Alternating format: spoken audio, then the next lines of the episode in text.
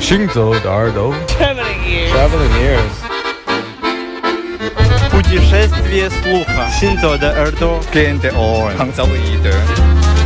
האוזניים ההלכות יחד עם המוזיקה. Les oreilles qui marchent à travers le monde. Shinzo de 耳朵。行走的耳朵，行走的耳朵，你可以听见全世界。行走的耳朵。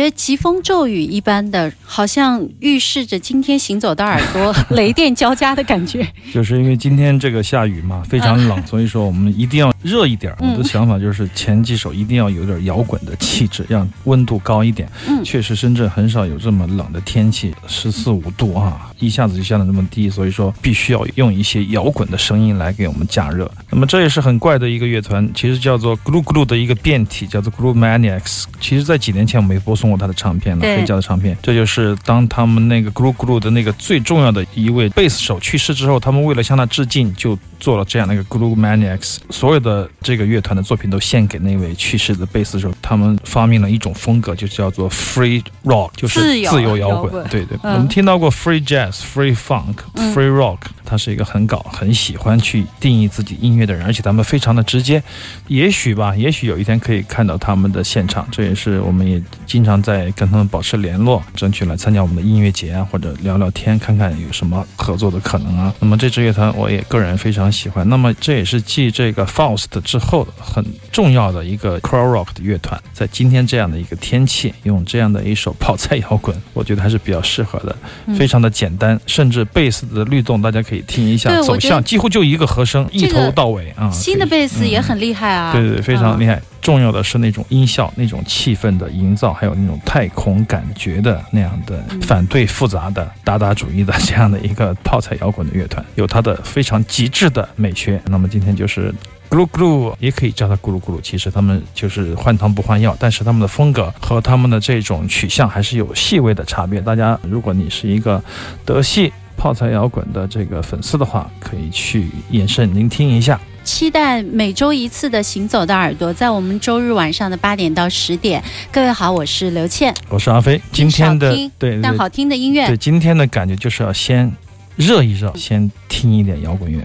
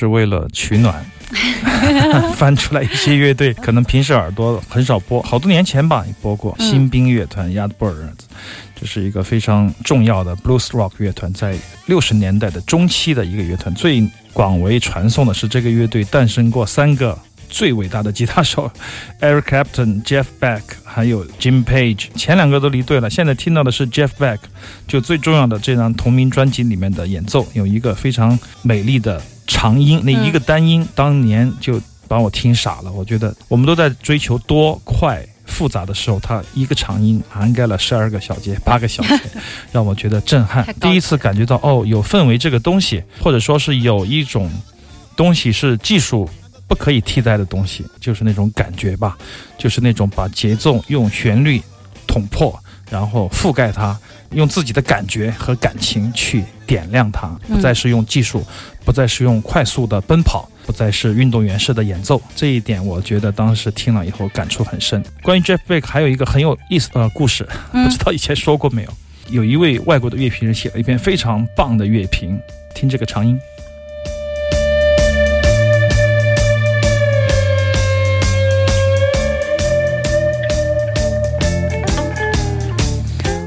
我觉得他是一个非常伟大、非常懂得回授技巧的这样的一个音乐家，就回授非常的厉害。刚才大家也可以听到他这种技巧和意识都是非常绝佳的状态。说到那个乐评文字，就是说他就写自己是个高中生，他说当我高中的时候，我的妹妹有一个男朋友，挺傻的，我们一起去看这个 Yardbird 或者 Jeff Beck 演出。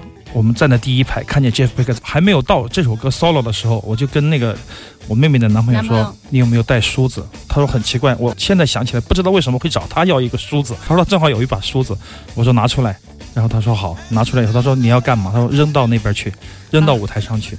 他说为什么？他说你现在就给我扔，要不然我就揍你。然后他就扔到舞台上去，然后他就开始一直盯着 Jeff Beck。他说这个疯子什么时候要演奏，什么时候会经过那把梳子，整个的乐曲。Solo 的时候，他真的是从来一眼都没有看到梳子，就是 Jeff Beck，他很失望，然后还是一直的很紧张的看着他，演着演着，他突然间跪下来演奏弹奏这个电吉他 solo 的时候，嗯他就觉得希望来了。然后他就发现 Jeff Beck 在最高潮的时候，演的最好的时候，突然扔掉了拨片儿，捡起了他的那把梳子，啊开始了剧烈的刷奏。然后他就觉得这一天都非常的美好，但是他的 妹妹和他的妹夫永远都不会理解这种快感。当时这篇乐评文字，我觉得非常的超值，就是说，作为一个音乐人，作为一个推广者，作为一个作家，你怎么样把你对音乐的感受通过文字表达？只是说明性的，只是吹捧式的，或者说是赞扬式的，我觉得都没有生命的气息。像这样的，把自己生活和感悟，包括对乐迷的这种深深的了解啊，嗯对音乐家的非常非常好的一种了解，才能造就这样的文风。而且，这得是一个多有趣的一个作家才可以写得出来的乐评啊！所以好的乐评真的是你就觉得好像他们是惺惺，相惜的，它不像是乐评，我觉得是一种再再度的创作啊，嗯能够把音乐、把乐迷之间的那种惺惺相惜，把音乐家和乐迷之间的那种很微妙互文的。关系、好玩的东西、有意思的东西，通过这种文字写出来，真的不容易。Vajanayerti.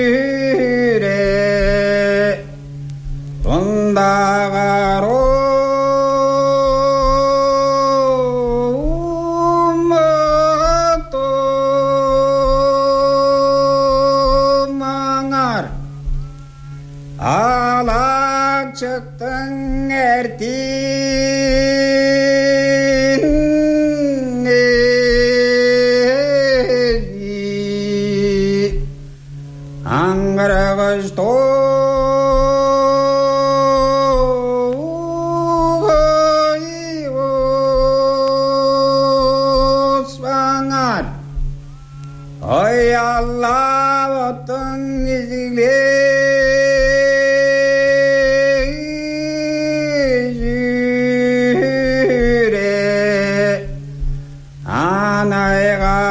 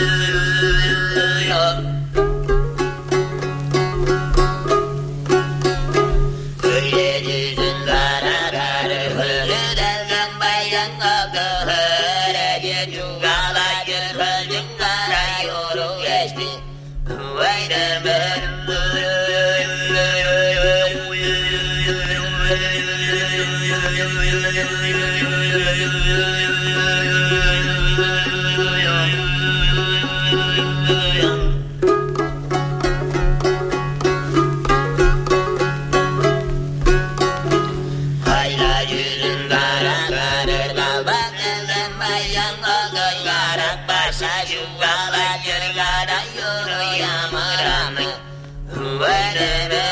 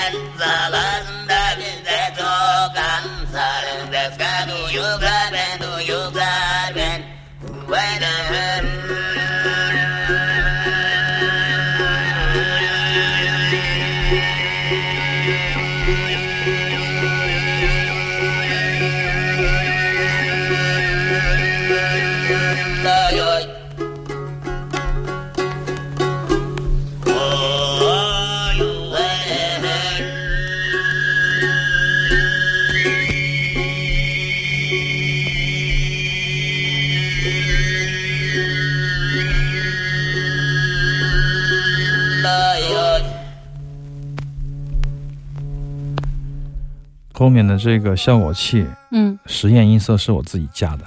啊，没没没，是我家的黑胶唱机的一个出现了事故。昨天晚上突然出现事故，就是它突然间有那个噪音会录进去，然后突然间它会转速不稳，跑调，黑胶会跑调，所以说我就一度放弃了这个。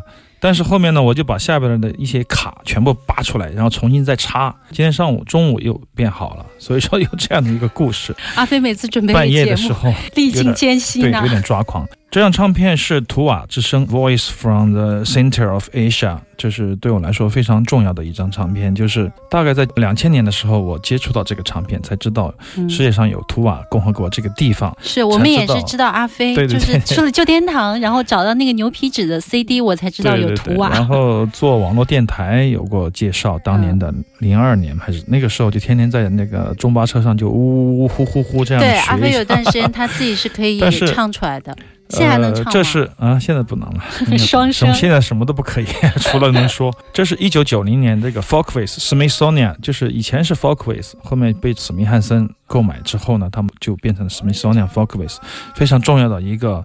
传统的音乐的厂牌啊，出了大量的海量的唱片。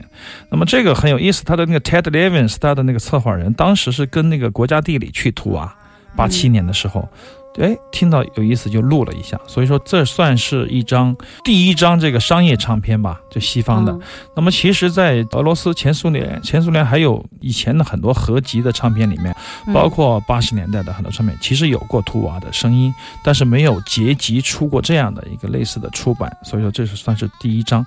那么现在听到的男生女生三首歌曲，我把它合在一起了，是因为前。两首这个女生，实际上我们都在后面的一位图瓦的前卫女歌手 Sanko Lunchlake，她都唱过这两首歌。不知道大家还有印象，因为她改了。包括红红二兔都唱过这些民歌老调。那么当年我的感想是，当我接触到这样的一个神秘的声音，我非常的新鲜，非常的激动。但是听到听到所有的人都在唱这个歌的时候，你就会觉得有点索然无味，就是可能是自己的那个问题啊。但不管怎么样，这是第一张对我来说至关重要的关于图瓦西伯利亚的唱片。好的，马上进入小段的广告，广告之后呢，回到我们行走的耳朵第二段。